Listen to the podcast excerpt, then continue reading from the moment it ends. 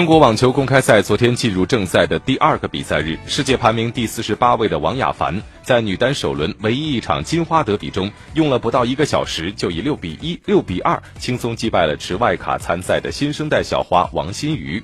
全场王雅凡的一发和二发得分率均高于王欣瑜，其中一发的得分率更是高达百分之八十五。张帅首轮对战坐拥三大满贯的德国名将科贝尔。最终，中国金花没能把握住决胜盘，以二比六、六比一、四比六遗憾出局。去年赛会的四强王强错失了发球胜赛局，最终在七比五、五比四领先的情况下，因为严重抽筋不得不退赛。希望王强能够早日康复吧。澳洲选手汤姆贾诺维奇晋级次轮，将会迎战新科的无网亚军李斯克。